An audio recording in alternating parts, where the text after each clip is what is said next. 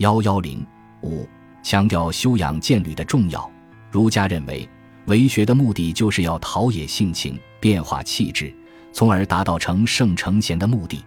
因此，在树立崇高的理想信念和道德人格的同时，儒家认为最重要的就是要通过修身躬行来达到提高道德品质的目的。儒家从人性善出发，认为人人都有与生俱来的恻隐、羞恶。辞让是非之心的四端，只要能发扬本心，启迪良知，再通过长期的切磋琢磨，就可以达到尧舜的道德水平。孔子提倡修己、克己和慎独，提倡见贤思齐焉，见不贤而内自省，见善如不及，见不善如探汤。曾子要求自己每日三省吾身，孟子更主张养性、养身，善养无浩然之气。宋明道学家们更加在修养的功夫上用力，强调自省、存养、克制、知耻、慎独和躬行的重要。在中国古代儒、墨、道、法的思想中，儒家不但特别重视修养，而且尤其重视所谓修养的功夫，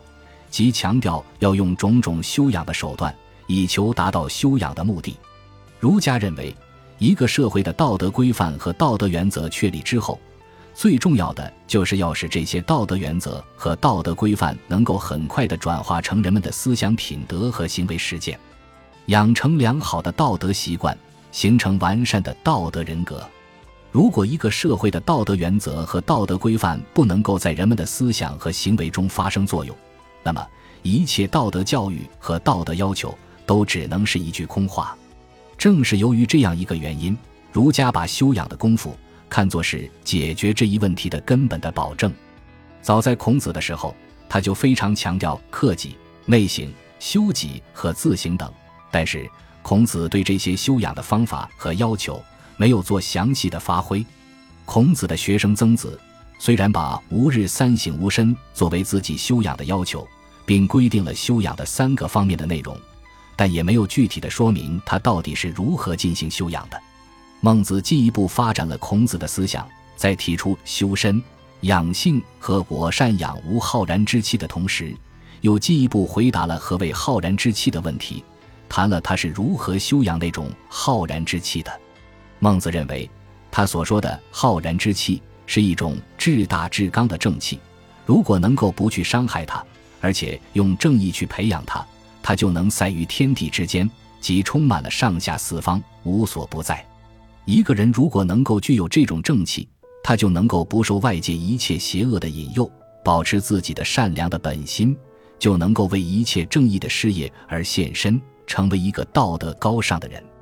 他认为，在天即将黎明的时候，一个人的思想正处于一种能够清醒辨别善恶是非的情况之时，因此应当很好的进行修养和反省。